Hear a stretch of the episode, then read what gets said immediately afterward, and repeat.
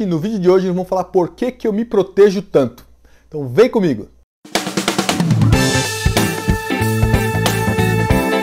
Bom, a timidez é um processo onde né, a pessoa, na verdade, ela é uma luta interna, né? Acredito que muita parte das vezes ele não é feliz com a timidez, né? Mas na verdade a timidez ela vem de um processo de, de proteção, né? Que a pessoa cria para que ela não, não se exponha, né? E se a gente olhar profundamente o porquê da timidez, eu imagino que assim sempre está associada a um medo, né?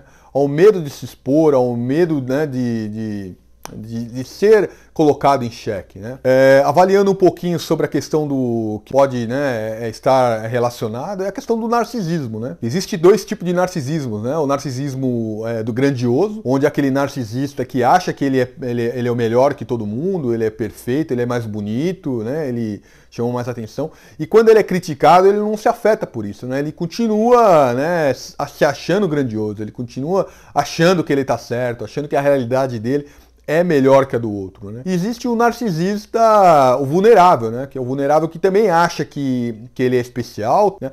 mas ao ser criticado, ele se, se afeta muito com aquilo, né? ele se sente muito mal com aquilo. E se percebemos, ele está muito associado com a questão do tímido, né? porque o tímido, ele na verdade, ele usa né, como proteção, né, é ficar ausente de algumas situações. Né? Então ele prefere né, utilizar uma camada protetora, né, onde ele não, não se posiciona, ou onde ele evita o confronto, ou onde ele evita algumas situações justamente para que não seja questionado.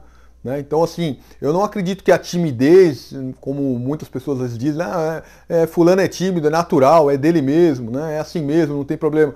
Eu não acredito que seja bem isso. Eu acho que a timidez ela, ela deve ser trabalhada, né?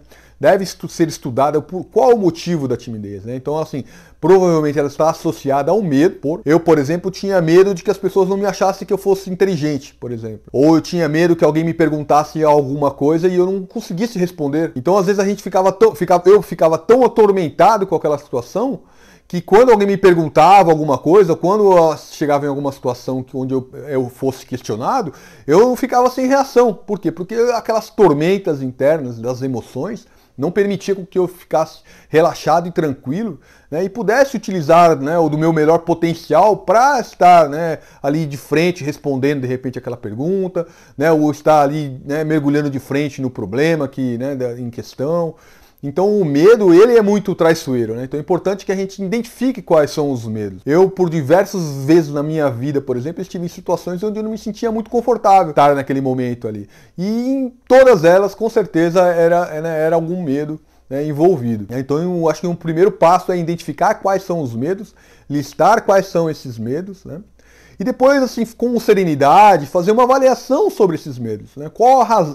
Por, será que esses medos são reais? É fazer uma autorreflexão ou conversar com um amigo, com alguém de confiança, né, para que se possa realmente perceber que aquele, às vezes aquele medo é uma fantasia. Ele é um medo que foi criado às vezes na nossa infância, que a gente veio carregando ele durante muitos anos e não consegue se livrar daquele medo. Né? Então, quando a gente consegue identificar qual é o medo, né, qual é a razão daquele medo, e consegue analisar um a um se aqueles medos são reais, são só fantasias, esse medo ele vai perdendo a força e vai, é, vai cada vez mais ficando mais fraco, né? A, a, o, o, estado emocional em relação ao medo ele vai diminuindo, né? E a gente vai tornando mais, vai ficando mais confiante, né? Vai criando uma confiança maior para lidar com isso. Eu acho que um outro passo muito importante é lidar com essa situação é, experimentando, né? se expondo.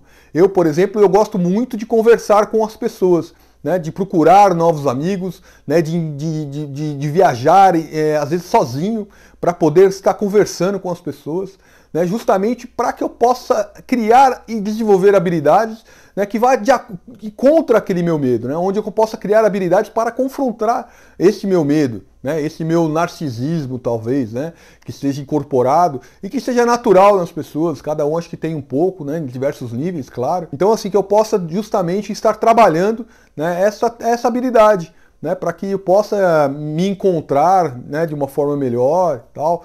E a partir do momento que eu consigo é, eliminar essas capas, né, eu consigo mostrar que eu também posso estar vulnerável, né, eu abro uma porta muito maior, porque eu mostro para o outro que ele também pode estar vulnerável, também pode né, se abrir comigo mesmo, não precisa ter medo, né, que ele pode sim se sentir confortável de estar comigo ali conversando, não existe uma competição, mas sim uma, uma parceria.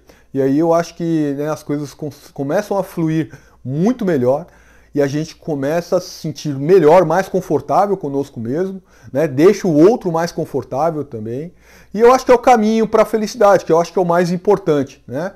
O mais importante é a gente se encontrar, ficar bem e saber que estamos preparados para usar e abusar do nosso melhor, né? do nosso potencial e, e, e ser feliz.